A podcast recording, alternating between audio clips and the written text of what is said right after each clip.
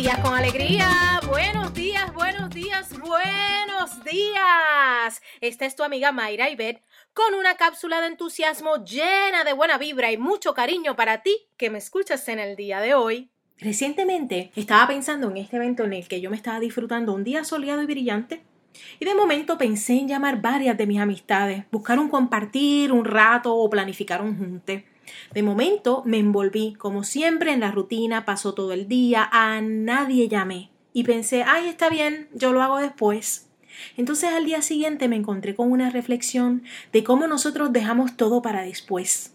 Como si existiera el tiempo infinito y no nos damos cuenta de que el tiempo pasa, la vida se acaba, el café se enfría, las personas se mudan y algunos hacen transición a otros planos.